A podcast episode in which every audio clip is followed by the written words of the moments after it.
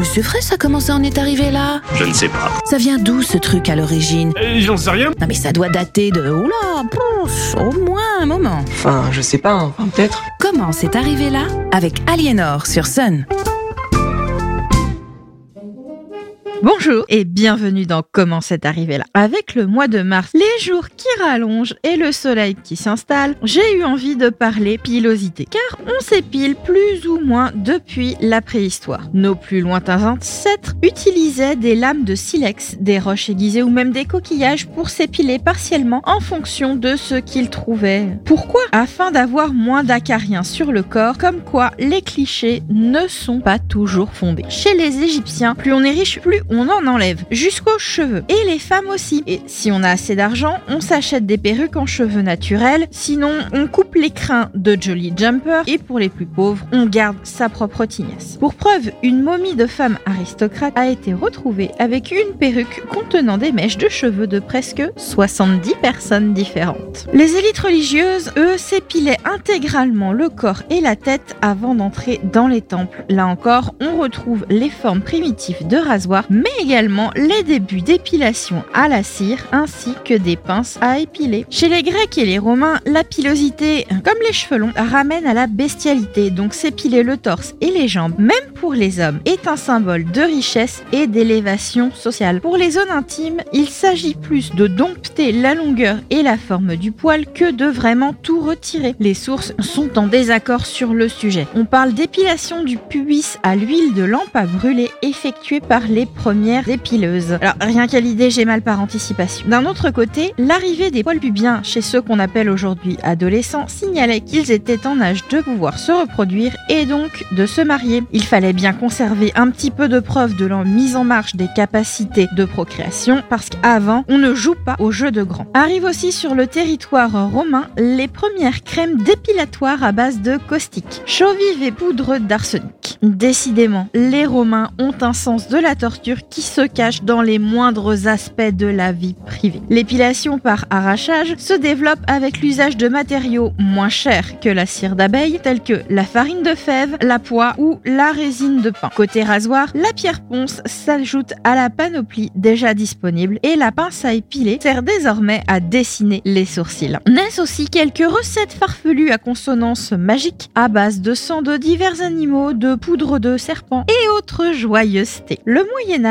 continue avec les techniques romaines et les occidentaux s'épilent pour éviter les poux et autres morpions. Il y a toujours les bains publics, mais moins on laisse de zones de prise à ces petites bestioles, mieux on se porte. L'épilation intégrale des zones intimes se généralise d'ailleurs pour cette raison. Les techniques d'épilation orientale et extrême orientale, dont la fameuse épilation au fil, commencent également à arriver en Occident. Vers le début de la Renaissance et la fin des bains pour cause de fréquentation des établissements des prostituées d'une part et d'épidémies de peste de l'autre où on accusait l'eau de transmettre la maladie, on s'épile beaucoup moins. La reine Elisabeth Ier préconisait d'ailleurs de n'épiler que le visage et de garder les poils sur tout le reste du corps. L'Église y ajoute son grain de sel en estimant que les poils ont pour vocation de cacher les parties intimes du corps qui, ayant trait à la conception, sont donc reliées au péché de chair et considérées comme honteuses. Le poil désormais devient un rempart contre le diable et il s'avère impensable, dangereux, que dis-je, hérétique de l'arracher. Les méthodes restant pour le visage des dames sont un peu plus douces puisqu'on utilise à présent toujours la cire pour celles qui en ont les moyens, mais également l'huile de noix, l'ammoniac ou le vinaigre. Petite exception pour l'Italie où la chasse à une partie des poils pubiens se poursuit chez les dames de l'époque qui le trouvent malpropre. L'époque moderne voit en Orient le développement du gommage et de la pâte à sucre ou de miel avec l'épilation intégrale. L'Occident réserve l'épilation au visage et parfois aux aisselles. Dans les milieux libertins, s'épouiller mutuellement était considéré comme un jeu érotique. Il paraît même que certains, certaines, arboraient comme bijoux des blocs de résine montés en collier ou en bague dans lesquels était incrusté un pou ou un morpion récupéré sur leur amant ou amante. Les goûts et les couleurs, on ne discutera pas. Dans un registre plus grave, l'épilation des parties intimes à cette époque se pratiquait sur une partie des pensionnaires de maison close afin de les faire passer pour plus jeunes et satisfaire une clientèle aux envies criminelles. Astuce toujours utilisée aujourd'hui dans l'industrie des films pour adultes.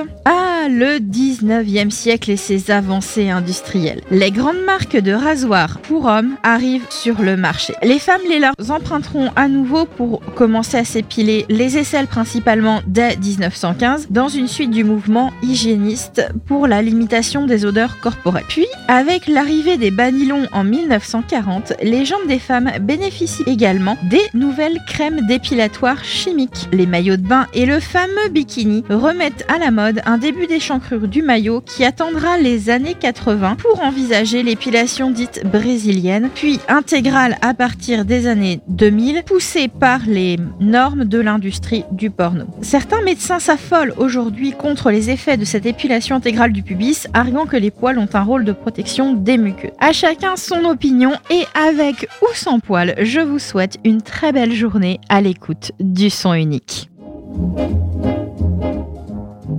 Retrouvez Comment c'est arrivé là tous les vendredis à 7h30 sur Sun.